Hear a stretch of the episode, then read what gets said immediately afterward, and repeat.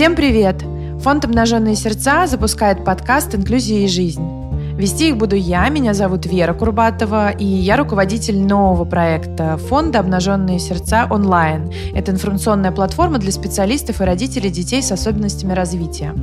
С 2011 года фонд финансирует проект правовой группы Центра лечебной педагогики «Особое детство». Группа занимается не только реализацией прав детей и взрослых с нарушениями развития, но и повышением правовой грамотности родителей и специалистов данной сферы. Также оказывает бесплатные консультации. Вместе с юристами ЦЛП мы будем разбираться, почему жизнь в инклюзивном обществе – это наше право. Рада представить экспертов Елена Заблоцкис и Павел Кантор. Сегодня э, мы начнем большую тему, э, тему дееспособности, но с, э, сначала поговорим о возрасте 14-18 лет. Добрый день. Добрый день. Нужно отметить, что вообще вопрос дееспособности касается любого человека, и неплохо вообще знать, что это такое, и в какой момент э, касается любого из нас, наших детей. А, с 6 лет до 14 у любого ребенка есть совсем небольшая дееспособность. Дееспособность – это вообще когда человек сам совершает какое-то действие. Да? У нас есть там право совершить покупку, ребенок малолетний тоже может совершить покупку сам, без мамы, сходить в магазин, но только покупку маленькую, ну, есть такое понятие мелкие бытовые сделки, и на те деньги, которые ему мама, там, папа выделили. То есть у ребенка малолетнего дееспособность есть, но очень-очень-очень маленькая. Очень основном, ограниченная. Да, правильно сказать, ограниченная, но она называется правильно малолетнего, дееспособность малолетнего. А, но в основном все а, сделки любого масштаба совершают родители. Решения все принимают родители. А в 14 лет очень резко изменяется это положение. Уже в 14 лет уже подросток сам подписывает любой договор, в том числе, Но например, это как раз после получения паспорта. После получения паспорта. Все в этот день, например, а, нужно продать долю в квартире, принадлежащую ребенку, ну, потому что семья решила продать квартиру. И если вот эта доля записана только на ребенка, ребенок подписывает договор сам уже родитель его не может подменить. И даже если, э, да, как обычно это делается, мы выдаем доверенность кому-то, э, чтобы подписал договор, 14 лет ребенок, если хочет передать это а, право подписать договор маме или папе, он тоже должен выдать доверенность. Это уже юридически значимое действие, это та же сделка, и а, в этом случае он должен пойти к нотариусу, и нотариус должен удостовериться, что ребенок в 14 лет понимает, что он хочет сделать, каковы последствия этого действия. И если ребенок с особенностями, и он не может продемонстрировать, что он понимает, что он делает, понимает последствия, то нотариус, не госорган эту сделку э, не признает, то есть не, невозможно будет ее подписать. И что же делать? Получается, что э, в 14 лет все получают э, паспорт э, и становятся полноправными гражданами государства. Но частично полноправными, потому что э, с 14 лет до 18 лет вот те сделки, о которых говорила Елена, э, ребенок осуществляет хоть и сам, но с согласия родителей, а когда исполняется 18 лет, согласия родителей уже не надо, о чем обычно говорят на, во время празднования дня рождения.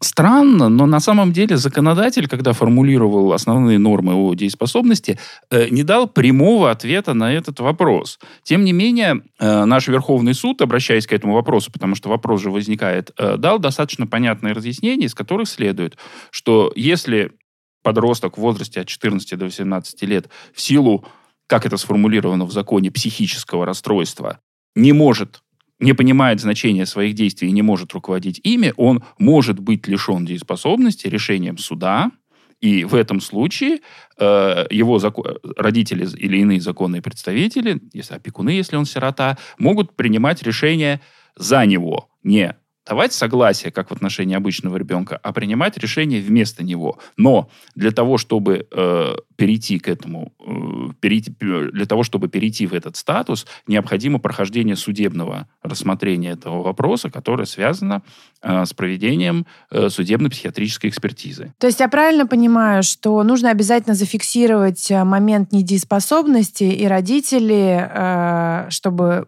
как бы доказать или получить соответствующее подтверждение, должны куда-то обратиться. А, вы знаете, это вообще интересный вопрос. А нужно ли а, признавать подростка недееспособным?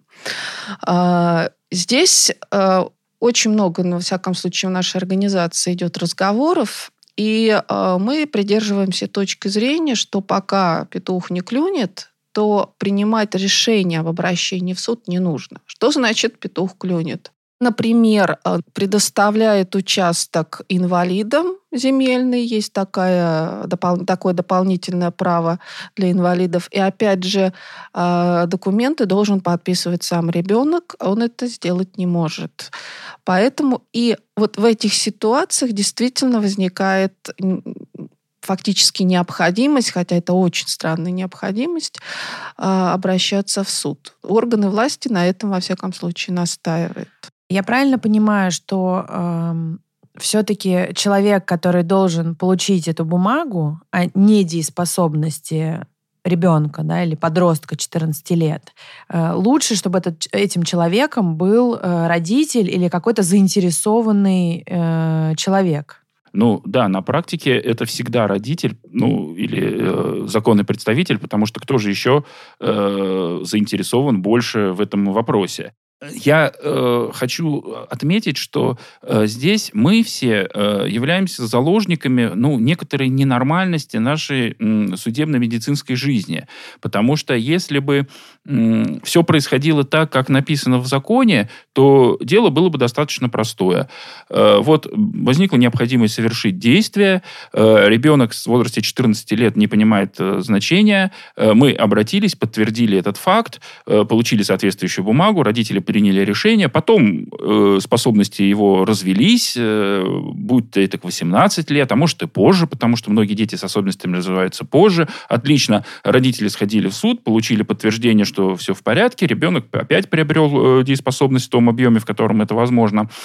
Но э, практика нашей жизни такова, что э, недееспособность это очень часто дорога в один конец, потому что восстановление, на восстановление дееспособности суды и психиатры смотрят очень-очень э, осторожно демонстрируют избыточную, чрезмерную осторожность и предупредительность. И мы знаем немало случаев, когда люди были лишены дееспособности несмотря на то, что они были весьма, на самом деле, сохранны интеллектуально, а потом, когда они попытались ее восстановить, э, суды занимают очень такую позицию, ну, а зачем? Ведь так недееспособным это же безопасно, ничего не сделаешь, никто твое имущество не похитит, за тобой присматривают, к чему тебе дееспособность? И, и отказывают. Да, в этой логике я понимаю, что действительно не стоит торопиться с получением угу. недееспособности, просто потому что потом ситуация может измениться, и уйдет э, гораздо больше времени на Э, отмену. Но э, вот у меня вопрос, в какой ситуации э, все-таки нужно дождаться, чтобы это решение принять и пойти в суд за получением недееспособности? Вот Елена привела несколько примеров, да, например, умер родственник, наследство. Но вот мой вопрос, уточняющий про родителя, он как раз был про вот это. Родитель уходит из жизни, и ребенок 14 лет, у которого есть сложности и проблемы, остается э, пока способным, но вот родителя, который за него может угу. получить эту недееспособность, уже нет. В этом случае, э, на самом деле, как и с э, обычным ребенком 14 лет, если он остается э, одиноким, э, должен, должно появиться то лицо, которое берет на, на, на себя опеку, и, ну, там, обычно это родственник в нормальной ситуации, да, то тогда этот родственник э, будет обращаться в суд и признавать ребенка недееспособным, потому что закон говорит о том, что э, с таким заявлением могут обратиться близкие родственники, члены семьи. Вы знаете, вот очень хочется сказать, чтобы было понятно слушателям, что ситуация ребенка от 14 до 18 – это очень защищенная ситуация. И вопрос недееспособности – это крайне э, редкий случай в, в нормальной семейной ситуации, э, даже если э, один из родителей уходит с жизни, э, но находится те люди, которые дальше будут в семье воспитывать ребенка. А, эта ситуация ничем не отличается, как Паша уже сказал, от обычной ребенка. А, у ребенка до 18 лет есть законный представитель всегда. А, законный представитель, родители, опекун ли потому, что ребенок стал сиротой, вернее, не опекун, а попечитель с 14 до 18 лет. Всегда есть э, законный представитель, который защищает подростка, э, который должен э, защищать его в том числе от злоупотреблений третьих лиц, и который дает согласие вот на такие значительные сделки подростка. А подросток, более того, может ведь еще быть ограничен, э, у него и так неполная дееспособность сама по себе, а еще есть возможность по суду ограничить возможность его самостоятельного распоряжения денежными средствами, которые есть у него. То есть он зарабатывает денежные средства, или вот ему досталось наследство, а, и э, по суду законный представитель может ограничить это право самостоятельности, и тогда подросток будет только под контролем это осуществлять.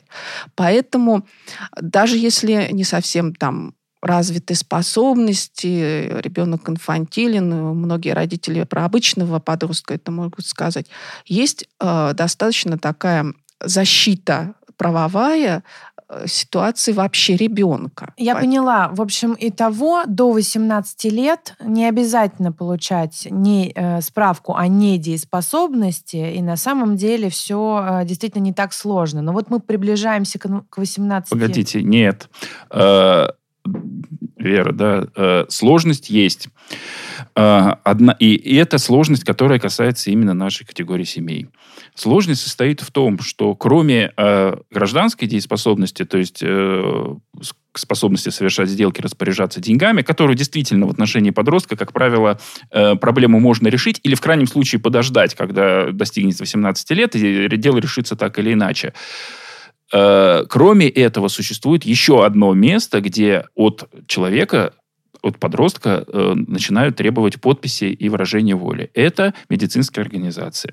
Наш э, закон об основах охраны здоровья э, сформулирован таким образом, что начиная с 15 лет почему-то гражданин должен сам обращаю ваше внимание, даже не согласие родителей или без согласия родителя, а сам э, давать согласие или делать отказ от любого медицинского вмешательства, будь то госпитализация, а в строгом смысле слова даже любой медицинский осмотр, прививка, э, прием таблеток э, и так далее. Все это должен э, подписывать ребенок сам. И э, если раньше наши медики, медицинские специалисты относились к этому, в общем-то, достаточно, ну, скажем так, безразлично. Ну, вот пришел ребенок с мамой, да, мама говорит, давайте, колите его там, угу. или смотрите. А ребенок говорит, нет, не хочу. Э, да, и там, если никто особенно не слушает и не спрашивает, ну, если мы говорим про ребенка с особенностями, да, Э, то сейчас все больше и больше врачи начинают действовать формально по закону, что само по себе, конечно, замечательно, и начинают говорить, подождите, мама, ему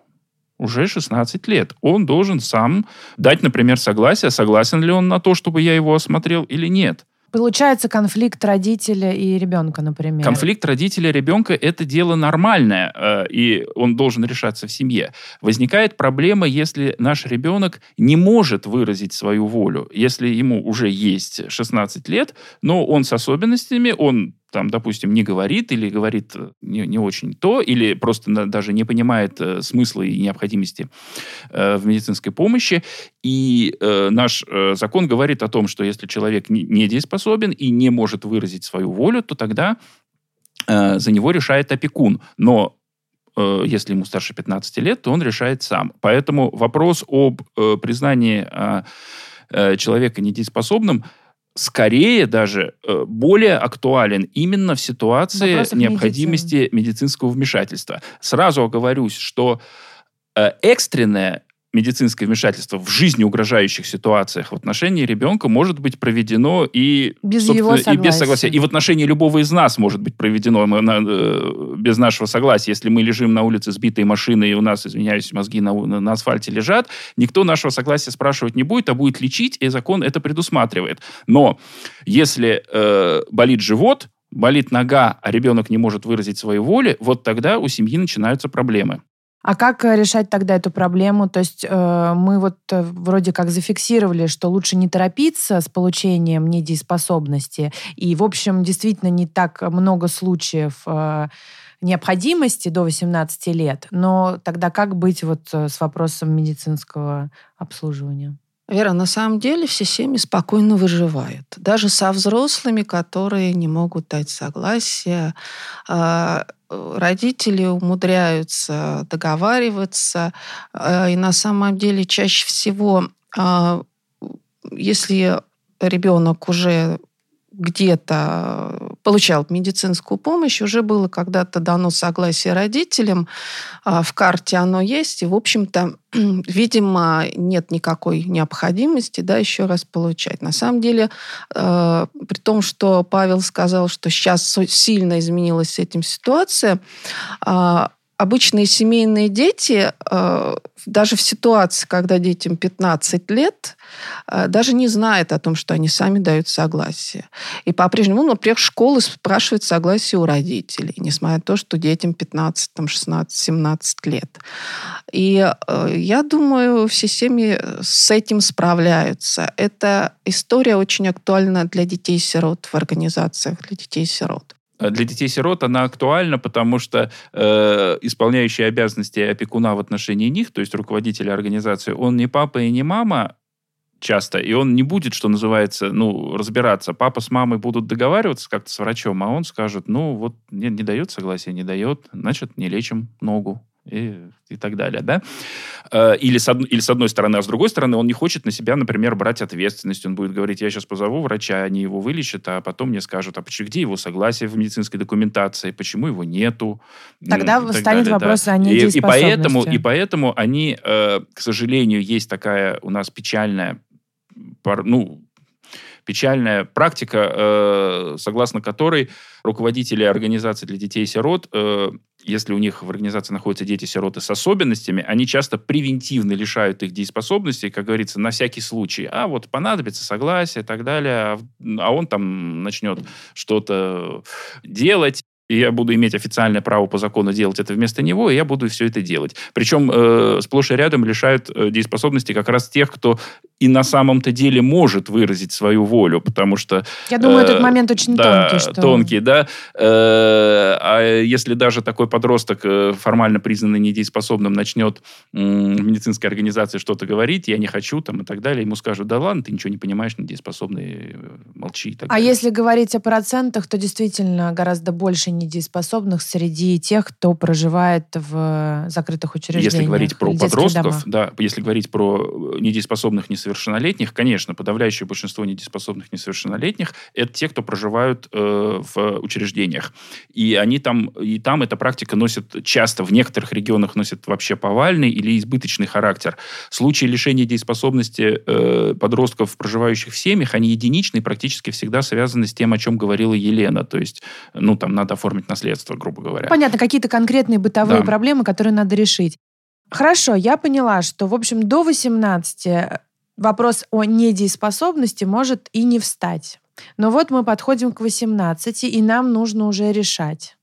Как решить? Здесь вопрос э, самый сложный и самый частый первый вопрос, когда обращаются семьи вообще по вопросу дееспособности. Первое, что надо сказать, э, дееспособный полностью человек становится прямо в день 18-летия. Что это значит? Что теперь не может мама пойти вместо человека поговорить с представителем органа или организации. Не может мама за человека писать заявление. То есть все, что касается выражения своих интересов, это делает сам человек. Соответственно, если он это делать не может, то встает вопрос, как это сделать. И э, семьи очень э, осторожно относятся к недееспособности, прежде всего потому, что они э, боятся э, вступать во взаимоотношения с органами опеки. Это прям целая проблема.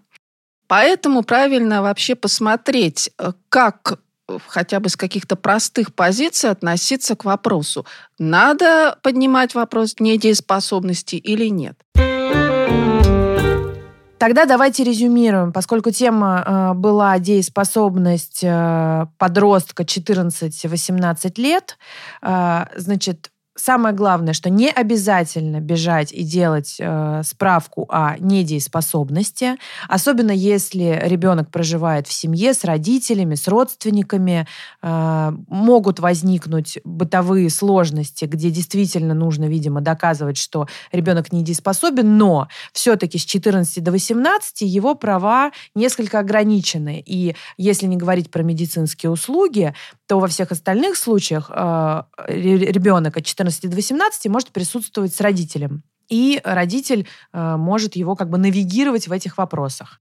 Это не касается, к сожалению, детей, проживающих в закрытых учреждениях или детских домах, потому что опекун – это не родитель, мы все прекрасно понимаем, и э, он просто делает так, как ему проще. И если налицо какие-то э, особенности развития, которые вот, ну, э, вызывают сложности и вопросы, то опекун может сделать такую справку о недееспособности и закрыть на этом вопрос. Тогда, э, если я правильно поняла, в следующем подкасте мы уже просто поговорим о том, а что же происходит с дееспособностью после 18 лет. Угу. Совершенно верно. Э, осталось еще несколько больших важных тем, в том числе и порядок, собственно, и процедура э, признания недееспособным и взаимодействие с органами опеки в связи с этим. Поэтому я думаю, что мы еще к этому вопросу неоднократно вернемся. Тогда до встречи в следующем подкасте. До свидания. Большое спасибо.